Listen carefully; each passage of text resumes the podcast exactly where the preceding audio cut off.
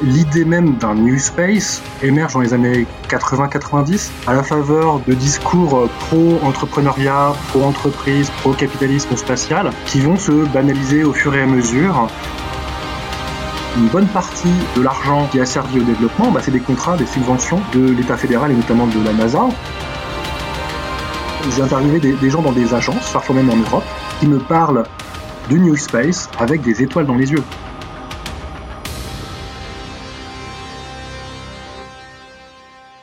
Bienvenue dans les invités du monde moderne, la discussion au calme du samedi matin pour éclairer les événements récents avec l'aide d'auteurs et de chercheurs. Aujourd'hui, j'ai le grand plaisir de recevoir Arnaud Saint-Martin, sociologue chargé de recherche au CNRS et plus précisément au Centre européen de sociologie et de sciences politiques. Euh, bonjour Arnaud. Bonjour Antoine. J'ai pensé à toi le 30 mai, au moment du lancement hyper médiatisé de la première mission de SpaceX vers la Station spatiale internationale. À la suite de ce lancement, les adeptes de la privatisation à outrance ont rivalisé d'ingéniosité dans les médias et sur les réseaux sociaux pour célébrer cette victoire de l'innovation, de la libre entreprise sur l'administration et la recherche publique. J'ai même cru à un moment qu'Elon Musk était le, messie en visite sur Terre et qu'il avait construit de ses mains la fusée lancée de Cap Canaveral sous les yeux ébahis de Donald Trump avec les Village People en fond sonore.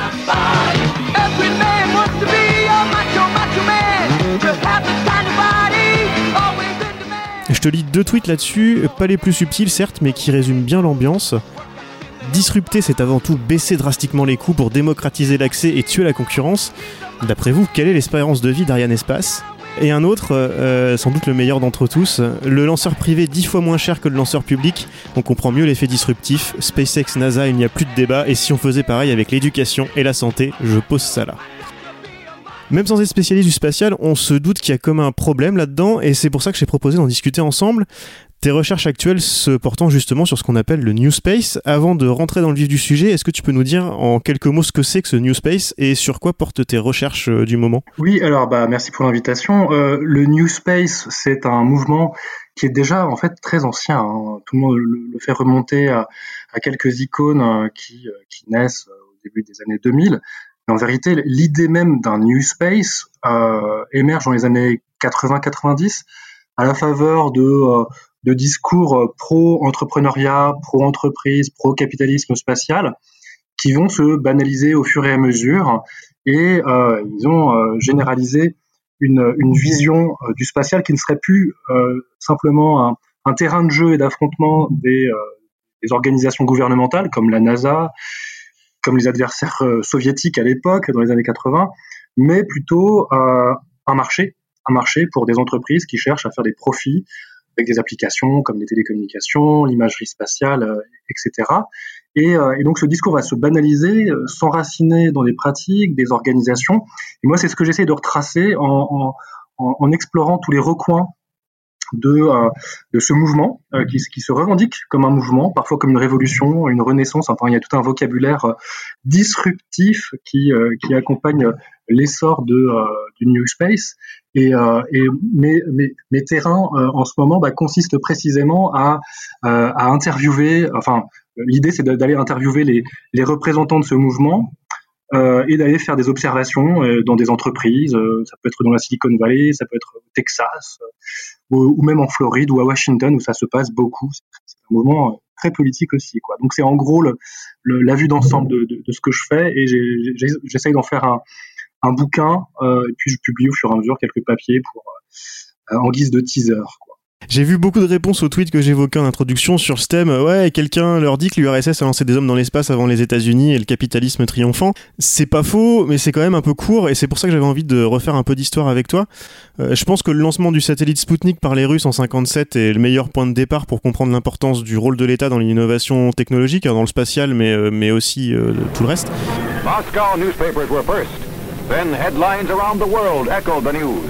Russia had blasted a man-made moon into outer space. On every continent and in every land, the story of Sputnik 1 dominated the front pages. The Soviets had scored a scientific first, and the Moscow propaganda mill busily trumpeted the news. C'est très bien montré par exemple dans les travaux de l'économiste Mariana Mazzucato que j'invite nos auditeurs à lire. Parce que en 1958, en réaction directe, hein, l'année suivante, le gouvernement américain crée deux institutions primordiales que sont la NASA et une qui est sans doute moins connue du grand public, surtout par chez nous, mais au moins aussi importante pour notre sujet, la DARPA. Tout à fait. Et c'est un, moment euh, bah de, mobilisation au sens, euh, de mobilisation euh, guerrière, hein, c'est la guerre froide, et aussi technologique, hein, l'un n'allant pas sans, l'autre, avec des, recherches extrêmement avancées, sophistiquées dans le domaine des lanceurs, toutes les technologies qui vont se, se, routiniser les décennies qui suivront, et disons les, les fondations de, de l'exploitation humaine de l'espace sont, sont posées à ce moment-là. Euh, et, en effet, l'État, et pas n'importe quel type d'État, euh, émerge comme, un, comme une force motrice de cette, euh, cette colonisation spatiale, cette conquête de l'espace. Et on en voit encore aujourd'hui bah, des, relents hein, de cette conception très volontariste d'un État, qui va, qui va investir et ou dépenser dans ses activités pour plein de raisons, à la fois scientifiques, mais souvent quand on fait de la science dans, dans ce domaine-là, ça peut être un paravent d'autres types d'activités, d'autres contraintes, notamment militaires. Et le, le moteur militaire est excessivement important pour comprendre euh, l'affrontement bipolaire euh, dans l'espace et puis l'émergence de, puissances spatiales de, second rang comme, la France. Clairement, il y a une quête d'autonomie, de, soft power et puis aussi de, surveillance de ce que fait l'autre. Hein, on sait que les, satellites d'observation de la Terre à l'époque servent surtout à espionner ce que font euh, les autres au même moment. Et puis, un lanceur aussi à l'époque, on ne faut pas oublier que ça reste un, missile balistique intercontinental euh, sous la coiffe duquel on peut quand même placer des, des ogives nucléaires et, euh, et terroriser euh, une bonne partie du monde. Donc c'est l'État évidemment est omniprésent, pas simplement en tant que, que client d'industriels privés qui, qui, sont déjà là, hein, on en parlera sans doute, mais aussi comme force d'impulsion, de direction, d'orientation, du politique et de la stratégie industrielle, diplomatique, géopolitique. Donc on, euh, cette structuration euh, de, l'industrie spatiale, enfin du, milieu du spatial, elle est posée à ce moment-là, elle est encore extrêmement prégnante aujourd'hui. On le voit euh, dans la façon dont certaines puissances spatiales s'affirment, notamment la Chine, mais aussi l'Inde dans une moindre mesure, avec tous le béaba de, de, de l'éventaire de ce que doit être une puissance spatiale, hein, les capacités de lancement, une industrie manufacturière dans le domaine des satellites, des communautés scientifiques au garde à vous, et des ambitions démiurgique cosmique, hein, donc aller planter un drapeau euh, sur la surface de la Lune, viser Mars évidemment, et, euh, et jouer du, prestige de, de, cette activité qui, euh, pour plein de raisons historiques qui sont très construites, continue de faire rêver. Un autre exemple de cette importance de l'État américain, c'est la course à la Lune, dont on a fêté en grande pompe les 50 ans l'été dernier. C'est Kennedy qui décide d'y aller, et au total, selon les chiffres que j'ai retrouvés, qui ont été compilés euh, justement l'année dernière, cette course aurait coûté l'équivalent de 260 milliards de dollars actuels, euh, directement sortis de la poche du contribuable américain, c'est ça hein? C'est à peu près ça, et ça s'est pas fait de façon magique et, euh, consensuelle. Je pense que c'est important de, rappeler qu'il y a eu des, controverses publiques très nourries, très intenses, Euh, après le fameux discours de, de Kennedy, euh, enfin les discours de Kennedy. We choose to go to the moon. We choose to go to the moon in this decade and do the other things, not because they are easy, but because they are hard. Because that goal will serve to organize and measure the best of our energies and skills. Because that challenge is one that we're willing to accept One we are unwilling to postpone, and one we intend to win, and the others too. Les, les, Américains n'étaient pas forcément acquis à cette cause hein, parce qu'il y avait d'autres choses à pousser à l'époque. Il y avait euh, des, euh, des mouvements euh, dans l'opinion qui, pointaient l'inanité d'une telle dépense parce qu'on la, la savait par avance astronomique, quand bien même il fallait terrasser symboliquement l'adversaire soviétique. Donc ça, ça s'est pas fait naturellement mais euh, par la force des choses, par un certain volontarisme politique aussi euh, au niveau fédéral, bah, la dépense a été activée. Et c'est toute un, un, une structuration du spatial à l'échelle euh, de la nation qui s'est réalisée avec à des centres de, la NASA qui ont été installés un peu partout dans tous les États. Et c'est très politique aussi cette installation. Et qui qui, qui, finalement bah, ont, amené une activité à, à s'ancrer sur place. Ça peut être le cas en Floride, au Texas, en Californie, Maryland, Colorado, etc. Et là où on voit, émerger donc une, puissance spatiale euh, proprement américaine. Là, c'est surtout la NASA, mais on pourrait évidemment parler de, l'armée aussi, hein, du Department of Defense, qui lui aussi euh, fait du spatial. Et, euh, donc Apollo va mettre en branle tout ce, monde, des centaines de milliers de personnes, 400 000, qui vont travailler pour Apollo, pour envoyer trois, trois types fouler la Lune en 69.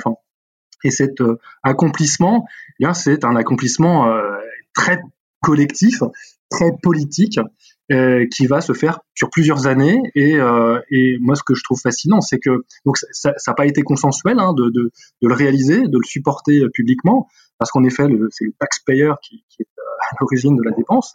Et in fine, après, une fois que la grande réalisation a été, été faite aux yeux du monde, euh, eh bien, il, a fallu justifier encore la dépense. Et, là, ça a été la surenchère très rapidement. Après Apollo, quoi faire? C'est tellement euh, comment dirais-je, c'est tellement sans précédent historique qu'il faut, il faut trouver encore, encore plus, plus fort, plus lourd, plus américain. Et là, c'est Mars qui commence à, à, émerger comme, comme destination. Et, euh, et Nixon, enfin l'administration Nixon à l'époque, est pas du tout convaincue de la pertinence de la chose. Et les gens de la NASA vont replier leur plan, euh, notamment Werner von Braun, qui très longtemps rêvait de Mars. Il a publié les années 50 pour, justifier ce voyage-là interplanétaire, mais ça ne prend plus. Et finalement, euh, après les années 70, c'est l'histoire d'un long, un long déclin, une espèce de désenchantement euh, vis-à-vis du programme spatial civil américain, qui va devoir continuellement euh, se justifier d'exister, et notamment les, les dépenses faramineuses qu'il engage. Et le privé, à, cette, à ce moment-là, ne se dit pas, tiens, ça peut être intéressant de récupérer le flambeau euh, oui et non. Enfin, c'est, euh, il faut vraiment se méfier des, des, des généralisations sur, sur l'état du champ l'astronautique américaine parce que certains portent ce flambeau, sont, même précocement engagés dans la valorisation de la libre entreprise privée dans l'espace. A les capitalistes de l'espace qui commencent à émerger, qui, disent bah, finalement, voilà, le gouvernement a fait, a fait le plus gros, a posé des infrastructures, des, spaceports, a développé la technologie, enfin à développer, à, à injecter de, l'argent, à former une main d'œuvre très compétente. Maintenant, on peut le faire sans. Et, ce discours dans les années 70 euh, commence à, se répandre. Il n'est pas mainstream pour autant, euh, puisque euh, la conviction est encore euh, générale que ça doit passer par les, agences gouvernementales et pas simplement la NASA. Tu as évoqué la, DARPA, qui est la R&D militaire et qui a fait émerger énormément d'innovations technologiques dans le spatial. Et, donc c'est très, enfin, il y a certains acteurs qui portent ce, discours-là, des activistes, hein, qui s'organisent dans des associations, euh, des think tanks, euh, des groupes de pression et notamment au Congrès. Mais, mais encore une fois, c'est pas complètement mainstream comme discours. Ça, le deviendra un peu après, et notamment dans les années 80, avec Reagan qui, lui porte ce, qui, il va, va en justifier la, pertinence de discours hein, peu à peu avec des certain nombre de réglementations qui vont, euh, qui vont être passées à Washington, qui sont pro-business. Quoi. Faisons de l'espace un business. Ce discours-là commence à, devenir important à partir des années 80. C'est une espèce de, new space en germe sans l'étiquette. Euh, ça viendra un peu, après, euh, du point de vue d'activistes, encore une fois, de, gens qui prônent vraiment la privatisation euh, et le, disons un, espace de deuxième génération post-gouvernementale, mais, qui n'en ont pas forcément les moyens. Hein. Mais tout ça, en tout cas, va, va, se faire au fur et à mesure. Et, et ce dont on parlait tout à l'heure, c'est-à-dire le New Space, en fait, il faut l'inclure dans cette euh, lente généalogie euh, qui se développe sur les ruines de ce que fut le grand programme Apollo, enfin l'âge d'or du spatial des années 60. Si je devais caricaturer un petit peu un grand récit hein, de l'avènement de ce discours. Et on en arrive euh, ces dernières années à cette, euh, cette course à, à la privatisation des, des, lancements. Il y avait, si mes infos sont bonnes, il y avait Boeing et SpaceX dans ce duel, euh, remporté donc euh, par l'entreprise d'Elon Musk fin mai. En tout cas, c'est les, les, premiers à avoir, à avoir lancé des hommes dans l'espace. D'ailleurs, euh, si j'ai tout bien compris, ils ont déjà trois ans de retard sur l'objectif. Boeing est encore un an derrière. bravo l'efficacité de la toute-puissance disruptive. Alors, en effet, il y a toujours des retards à l'allumage. C'est ce qui est fascinant spatial. Il y a du management par projet qui est extrêmement rigoureux, extrêmement planifié. Euh, mais alors pour mettre tout ça en musique, c'est toujours très compliqué. Il y a beaucoup de monde qui est engagé. C'est euh, par, par moment, c'est des contraintes aussi, euh, enfin de lancement, c'est des contraintes technologiques de, de développement, de, des, moteurs de propulsion. Enfin, il y a un nombre de choses à intégrer dans la donne qui fait que ça, reste toujours aussi compliqué de mettre en œuvre ce genre de technologie très critique et potentiellement très dangereux, surtout quand on met euh, des humains euh, dans les capsules.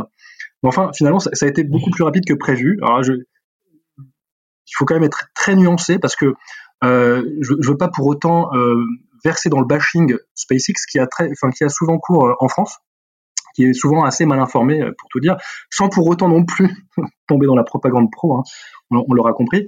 Quand on regarde, ce qui est intéressant dans ce programme qui a été amorcé dans les années 2000, enfin 2006, 2007, 2008. en gros, au départ, c'était envoyer du cargo, du fret vers la station spatiale internationale et le faire en s'appuyant sur des opérateurs privés et il n'y avait pas que SpaceX. SpaceX était tout petit encore à l'époque. Il y avait euh, Orbital Sciences, euh, un, certain nombre, de, boîtes qui ont coulé depuis. Euh, Boeing était dans les parages, Sierra Nevada, enfin tout un, ensemble de sociétés de lancement privé qui, qui souhaitaient devenir bah, prestataires de services de la NASA. Et, c'est passé au départ par le fret, quoi. pas d'humain, pas encore. Et, euh, et, en fait, le, programme s'est mis en place au fur et à mesure, avec une organisation un peu particulière qui, est différente du, fonctionnement qui, prévalait euh, jusqu'alors euh, à la NASA. Jusqu'à l'époque, en gros, la, NASA était donneur d'ordre, elle faisait tout, euh, les spécifications, le suivi, la, la certification, jusqu'à l'opération dans les salles de contrôle. Enfin, la, la NASA était omniprésente. Là, c'est une espèce de petit désengagement, qui est un pas de côté qui est quand même assez significatif. On confie un service euh, à, des opérateurs privés qui, au fur et à mesure, doivent compléter des, étapes, des milestones. Euh, ça va être développer tel moteur, développer euh, la coiffe du, lanceur, et à chaque fois un chèque. C'est une espèce de carotte. Et ça permet de, disons, de, c'est presque darwinien. Hein. Au fur et à mesure, c'est only the strong survive, quoi, qui a répondu à, en, bout de chaîne à l'ensemble des commandes, est capable de, développer le service et certains donc n'ont pas réussi, hein, euh, vendaient de, très belles promesses, de magnifiques vues d'artistes, euh, de, véhicules spatiaux, mais n'ont pas réussi à aller jusqu'au bout. Euh, SpaceX fait partie des gens qui ont été, enfin des, boîtes qui ont été jusqu'au bout. Boeing aussi, mais Boeing est dimensionné pour ça depuis partie de l'histoire du spatial, donc c'était pas complètement étonnant. Sierra Nevada, on attend encore, il passé depuis longtemps maintenant. Toujours est-il que là, euh, il y a un service qui est passé, ça a pris beaucoup plus de temps, de temps que prévu, mais finalement, il y a un service. Et, et notamment dans le fret, euh, avec Orbital ATK qui a été racheté par Northrop Grumman, enfin, c'est plein de recompositions en permanence dans le spatial, euh, bah, il, y a eu, y a eu service effectif. Ça s'est pas passé. Alors, tu évoques des retards à l'allumage, il y a eu aussi quelques explosions qu'il ne faut pas non plus minimiser. il, y en a eu une très belle. Enfin, j'avoue que j'aime bien regarder les explosions euh, sur les pas de tir. Euh, donc il y en a eu une, très, euh, spectaculaire de SpaceX, c'était en 2015 de mémoire. De Falcon 9, c'était du fret. Hein. donc là, d'un coup, bah, c'est pas mal de vivres, de d'expériences de, scientifiques, de technologies qui étaient censées équiper, outiller, occuper surtout les astronautes en l'air dans la station, bah, qui partent en fumée. Donc ça s'est passé à un moment donné, et évidemment que c'est pas c'est pas très désirable quand on développe ce genre de programme. Mais toujours est-il qu'il y a eu service, avec quelques failles, quelques accros, quelques aléas, mais in fine, il y a eu service et avec quelques délais, là, il y a eu livraison, euh, pour l'instant, en, phase de démonstration, d'un euh, service qui, qui, est donc euh, Crew Dragon, et en effet, avec un peu de retard. Et donc pour raccrocher ça à notre un peu la problématique du début de l'émission, euh, si, je comprends bien, c'est basé sur aussi beaucoup de recherches euh, de la NASA dans les décennies précédentes, avec des commandes et des subventions de la NASA. Oui, ouais. Alors il y a un, capital primitif, on va dire, un investissement initial qui est celui de d'Elon Musk euh, et d'autres euh, qui, euh, soutiennent euh, SpaceX. Il y a eu des levées de fonds qui viennent du capital risque, peuvent même venir, qui, sont venus de Google à un moment donné. Euh, et récemment encore, SpaceX a, levé de l'argent, donc il continue de lever de l'argent qui viennent de l'industrie financière, qui peuvent venir du capitalisme technologique traditionnel enfin, traditionnel récent de, la Silicon Valley. Mais l'essentiel, une bonne partie euh, de l'argent qui a servi au développement, bah, c'est des contrats, des subventions euh, de l'État fédéral et notamment de la NASA que SpaceX va chercher avec les dents. Hein. Il, y a, il, y a, des dizaines de lobbyistes qui sont en permanence à Washington pour, euh, pour euh, se mettre en, chasse de, de, cet argent et, en sécuriser l'accès. Ils ont été jusqu'à jusqu'à attaquer l'armée, hein, au, euh, au Congrès pour précisément avoir le droit d'accéder aux appels, appels d'offres du Pentagone, pouvoir lancer des, des, satellites militaires de reconnaissance. Donc SpaceX vit substantiellement de, cet argent-là, s'en est servi pour, se développer. Euh, donc ça c'est vraiment c'est extrêmement important de, le souligner et puis ça, ça, fait bien sens avec ce que tu disais euh, de ce que de, ce qu'étudie euh, Matsukato sur l'état entrepreneurial. Il y a eu cette phase là euh, de, soutien. Euh, une autre, une autre partie aussi qu'il faut pas minimiser, c'est que SpaceX s'appuie sur des infrastructures existantes, des spaceports. Alors ça peut être Cape Canaveral, ça peut être une euh, ça peut être une base euh, de l'armée de, de l'air comme euh, Vandenberg. Ça peut être aussi au tout début Falcon 1, les bases dans le Pacifique, là encore de, de l'armée de l'air. Donc on a déjà de l'infrastructure, c'est toujours ça de moins à développer.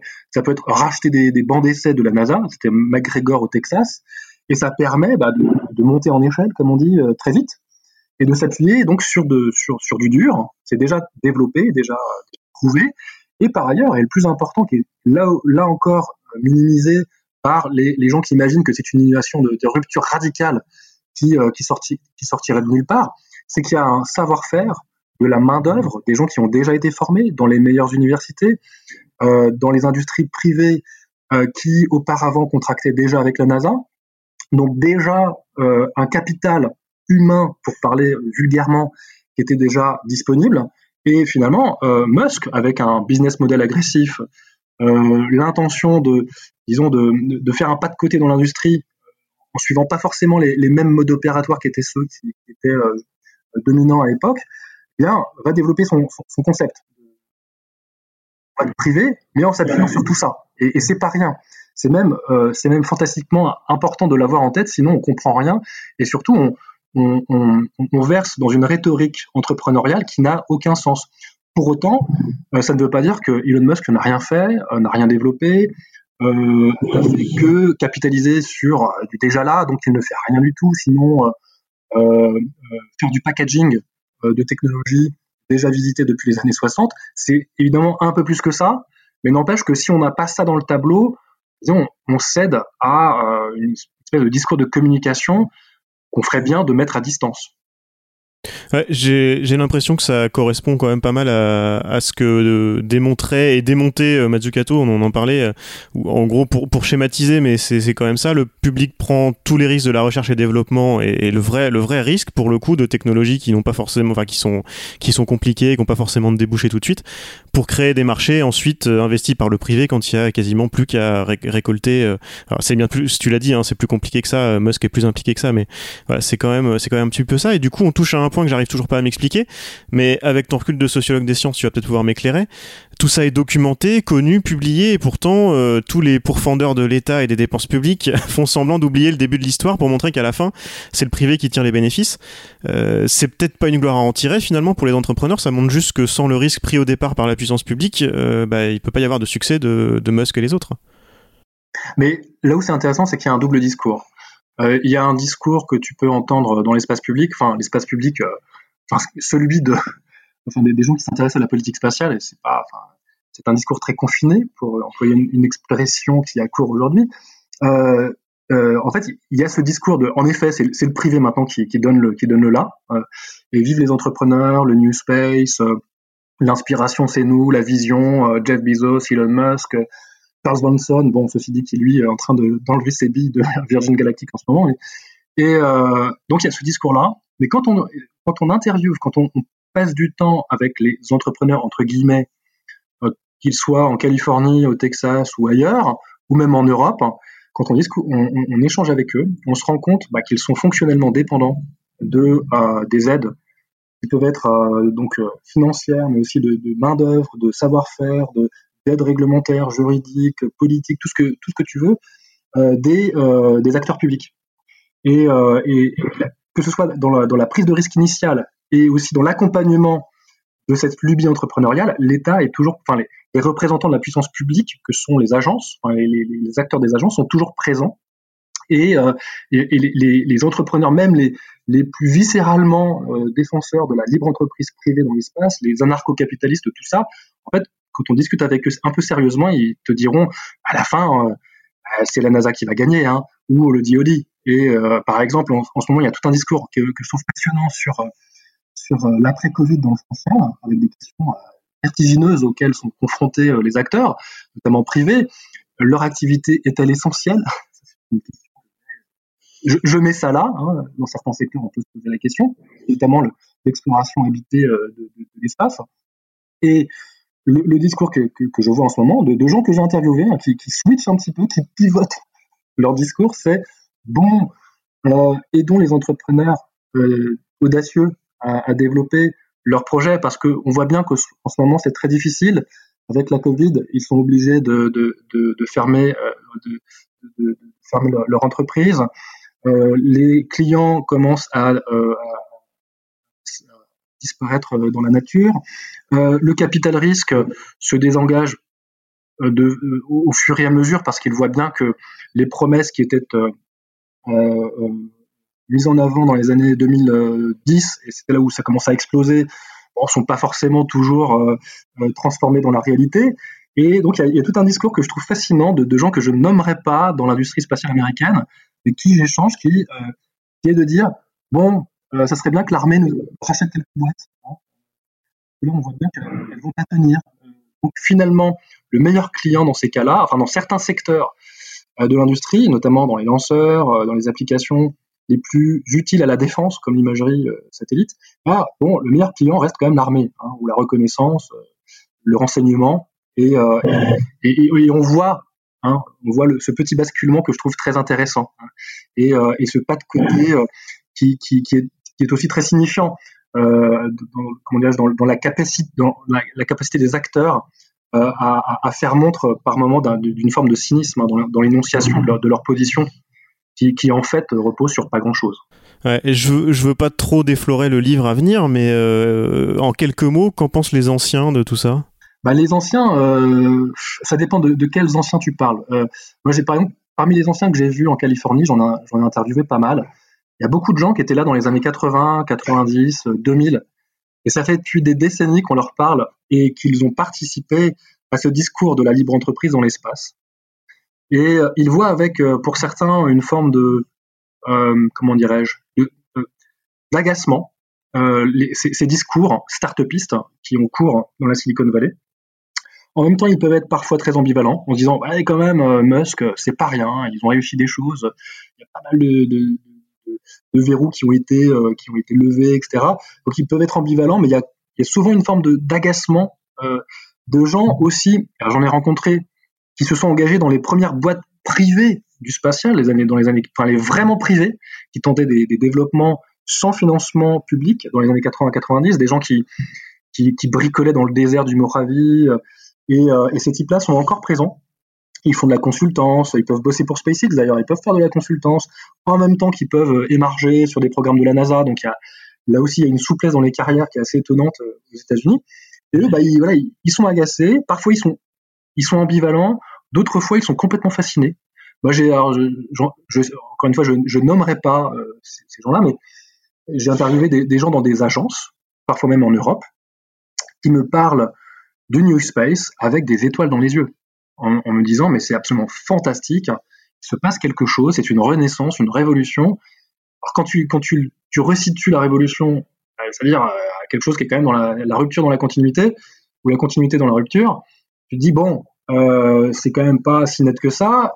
Alors ils te disent oui c'est vrai, bon c'est vrai que dans les années 90, ouais, il y avait ce projet-là, oui puis là oui c'est vrai qu'il y avait déjà du capital risque, ah oui mais oui c'est et, et en fait non, tu vois il y, a une espèce d'indécision qui est parfois assez touchante, hein, et des, gens qui sont en fin de carrière, dont euh, l'essentiel du, boulot aujourd'hui, c'est de faire fructifier leur capital d'autorité institutionnelle. Quand tu as été, quand as émergé à la NASA, dans des grandes agences, tu été chef de programme, euh, par exemple, je peux en citer un que j'ai interviewé, que je, que trouve hyper intéressant, euh, avec qui j'ai eu une super discussion, euh, Scott Hubbard, qui est, ça, ça donne un cas, hein, Hubbard qui a été euh, patron du centre Ames de la NASA euh, en Californie, qui est le, grand centre de la NASA dans la Silicon Valley, qui est, juste à côté de Stanford, etc., et qui est, très connu comme étant un des incubateurs de pas mal de startups du, du New Space, entre guillemets. Et, lui, en fait, a, jeté les fondations de tout ça. Il a créé cet écosystème, ce parc technologique, où devait s'installer Google, qui est de l'autre côté de la clôture, à, Mountain View. Et c'est lui, en fait, qui fait venir Eric Schmidt à, à Ames. Et, donc, ce gars-là, Scott Hubbard, il était, il était patron à la NASA de gros programmes. Il, a, il luttait en fait euh, contre la disparition du centre. Hein. Il y a eu des grands enjeux à l'époque. Est-ce que le centre allait fermer, etc. Lui, ça, ça, ça boué, ça a été euh, ce, ce, discours de la, de la rupture euh, technologique. Donc, c'est très rapidement lié avec Google, avec plein d'acteurs de la Silicon Valley. Il a, mis l'accent sur le New Space. Il est généralement oublié dans le récit. pour autant, il est très présent. Il est encore prof à Stanford. Euh, il raconte l'histoire du New Space du point de vue, enfin, de l'insider. Et d'ailleurs, dans son bureau, quand je l'ai interviewé, il y avait un, tableau blanc et il, y avait une espèce de cartographie passionnante que j'ai prise en photo, euh, moi s'est absenté, avec plein de flèches partout. On voyait tous les acteurs, évidemment, il était dedans. Hein. Euh, et, lui, en fait, enseigne ce que c'est que ce tournant dans le récit du spatial. Et par ailleurs, et c'est pour ça que je l'avais rencontré, il est éditeur du New Space Journal, une, revue qui publie euh, des analyses extrêmement euh, favorables et parfois même enchantées euh, à l'égard de, cette renaissance. Et lui est, dans cette rhétorique du basculement. Donc c'est un ancien, il, est connu dans le spatial, et j'avais oublié de le dire, pour avoir en fait dirigé les programmes martiens du Jet Propulsion Laboratory. Donc c'est vraiment un, acteur hyper important de la NASA des années 80-90 et notamment 90. Et aujourd'hui, bah, il fait partie des, des enchanteurs du New Space. Hein. Et, quand il euh, évoque euh, SpaceX, alors il, est, euh, il est consultant pour SpaceX aussi sur les questions de sécurité. Donc on a des acteurs multipositionnés qui, bah, qui participent de cet avènement et, et surtout de sa mise en discours. Il a publié des articles, donc il y a ce journal, il y a ces interviews qu'il donne fréquemment euh, à la presse pour acter euh, bah, ce grand moment civilisationnel. Et dans sa, enfin, de, en tout cas l'échelle de l'industrie spatiale. Et dans les colonnes de son journal, qu'est-ce qu'on retrouve aussi? C'est quand même assez étonnant, c'est une revue académique. On retrouve les discours que Elon Musk fait parfois dans des congrès. Ils sont retapés et mis en forme euh, du point de vue de, de, la rhétorique scientifique avec des notes de bas de page, etc. Quoi. Et donc Elon Musk devient contributeur euh, presque scientifique à une revue qui, a des prétentions académiques. Donc ça c'est juste un, un nano-exemple de ces acteurs que moi je rencontre. Euh, donc j'en ai rencontré 80 maintenant depuis que j'ai commencé l'enquête.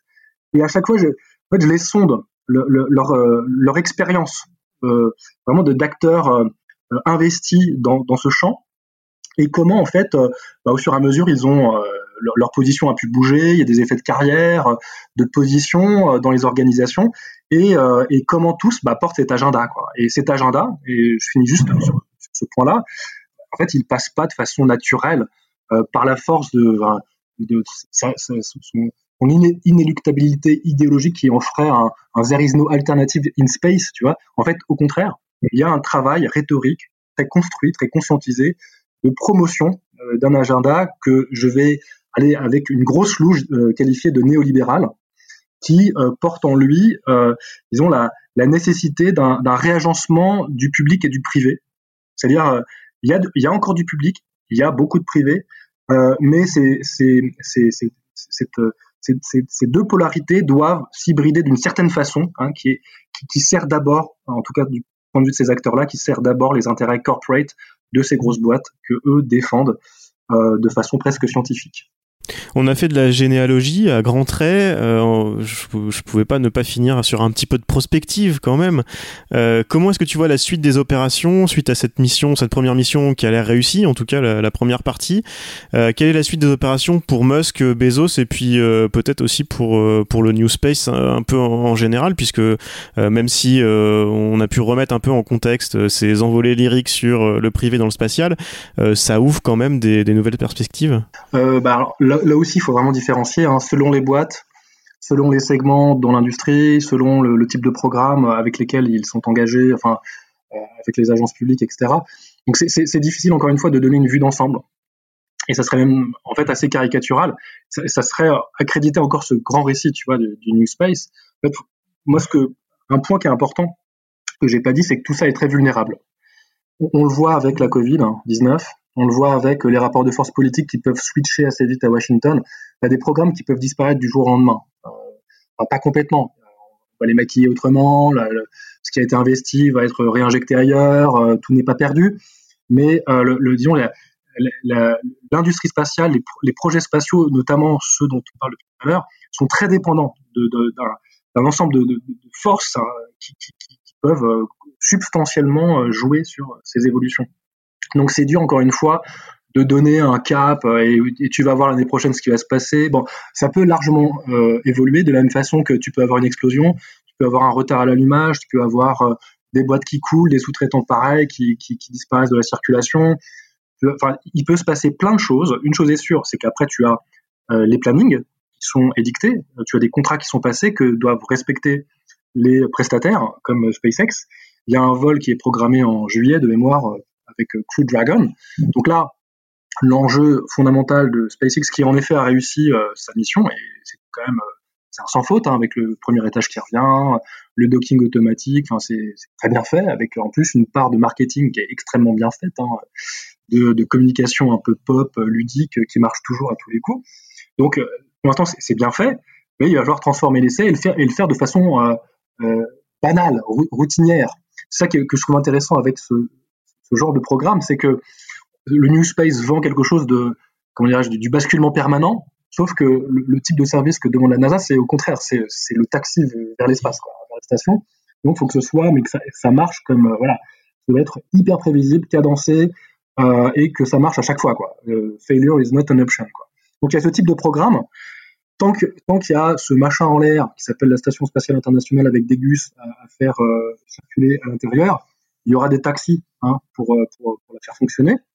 Après se pose la question, là, point de vue de ce programme-là, en tout cas de la survie euh, à moyenne échéance de, de la station, qu'est-ce qu'on va en faire? Euh, Donc il y a des projets aussi d'envoyer des touristes privés qui passeraient par SpaceX, par Crew Dragon, opérer avec une boîte privée Axiom Space que, que j'ai été voir à, Houston, qui jouerait le, courtier intermédiaire. Donc il y, a ce genre de programme. Donc là, c'est la station, c'est un gros morceau. La, NASA a, injecté des, milliards et des milliards dans ce machin, cette grosse infrastructure euh, pas très haut euh, de nous. Et, après, il y a d'autres choses. En effet, il y a Artemis, donc le programme lunaire, dans lequel sont engagés énormément de, boîtes. Les premiers contrats sont passés. Hein. donc il y, a, euh, il y a Jeff Bezos hein, avec Blue Origin, qui lui aussi va à la gamelle de l'État fédéral. Hein. National Team, Lockheed Martin et Northrop Grumman, qui sont les, géants de l'aérospatiale américaine. Donc, ils ont formé un, consortium pour, euh, proposer euh, une solution de transport vers, la Lune. Donc, il y a eux, il y a SpaceX et son Starship, enfin, eux aussi ont été sélectionnés par la NASA. Il y a aussi euh, une boîte, j'ai oublié le nom. donc, il y, a, ce programme-là. Il y en a d'autres. Enfin, c'est tout un, une jungle de programmes financés par le public c'est au niveau lunaire. Et puis après, c'est évidemment Mars, on pense. Et là encore, bah, c'est euh, de, la, prospective bah, on long terme, hein, pas avant 2050 euh, et encore. Et, et, tout le monde se met, bah, se met en activité en espérant qu'il y aura continuité de paiement et qu'il n'y aura pas de, de grandes catastrophes qui, qui pourraient obstruer, cette, continuité euh, d'activité. Mais moi, je fais partie des. Enfin, euh, quand on me sollicite, je fais un peu d'expertise euh, bénévole dans les agences ou ailleurs. quand je discute avec des, experts ou autres, moi, je me, refuse à toute prévision, tout pronostic, à toute prospective. Moi, justement, je, suis dans, ces cénacles-là, je suis l'acteur un peu, un peu, comment dire, je suis le relou de l'équipe qui va dire en fait, moi, ce qui m'intéresse, c'est la façon dont vous produisez de la prospective et comment tout ça oriente l'activité. Mais en tant que sociologue, il n'y a pas d'effet d'oracle à attendre de moi. Quoi. Je ne vais pas vous dire quoi faire et où vous êtes censé aller. Vous êtes euh, sûrement bien, mieux équipé que, moi pour, savoir le faire. Et moi, ce qui m'intéresse, c'est précisément comment ces discours-là orientent l'action. Et, euh, en fait, euh, ça marche pas toujours. Et il y a plein plein de paramètres qui peuvent obstruer euh, cette activité. Et je prends juste un exemple pour terminer cette trop longue digression. Dans le bouquin sur lequel je travaille, un jour ou l'autre, il paraîtra, mais ça prend du temps à décrire tout ça. Euh, moi, il y a une année de bifurcation que je trouve fascinante. En, fait, dans le récit que je fais du New Space que j'évoquais au tout début, euh, il y a pas mal de boîtes qui, qui émergent dans les années 2012, 2013, 2014. Ces boîtes, elles sont souvent internationales, euh, qui sont par exemple, il y a une boîte qui, j'étudie, qui est une, une holding russe-américaine. Ça se faisait beaucoup encore à l'époque. Et 2014, il y a un, léger incident en Crimée, annexion russe en Crimée, et bah, d'un coup, l'énorme tension avec la Russie, entre la Russie et les États-Unis, il y a tout un business qui s'effondre. Et toute une série d'acteurs doivent se réaligner euh, et sont euh, enjoints à, se transformer, à s'adapter à une conjecture, conjoncture euh, géopolitique qui leur est complètement défavorable. Bah, ces boîtes-là, en fait, se sont désagrégées. Et là, on a un point de bascule, un turning point, qui était n'était pas complètement imprévisible, parce qu'on savait que ça allait, ça dans cette région, mais n'empêche qu'il a provoqué un réalignement de toute une partie de l'écosystème dans la, Silicon Valley, tu vois, d'un battement d'aile en, Crimée, tu vois, boum, ça, reconfigure euh, très loin euh, en Californie, et ben on n'est pas à l'abri d'autres euh, événements, points de bifurcation qui pourraient à un moment donné contrarier radicalement les beaux plans de la NASA, notamment Artemis. enfin, tout est largement dépendant de la réélection de Trump, par exemple. Donc je finis juste là-dessus, simplement pour dire, évidemment qu'il va se passer des choses et c'est passionnant à suivre, mais ça reste quand même très incertain par, par construction parce qu'une fois, pas encore une fois, euh, c'est lié à plein de paramètres qui échappent complètement aux ingénieurs de, euh, de la NASA ou de SpaceX. Top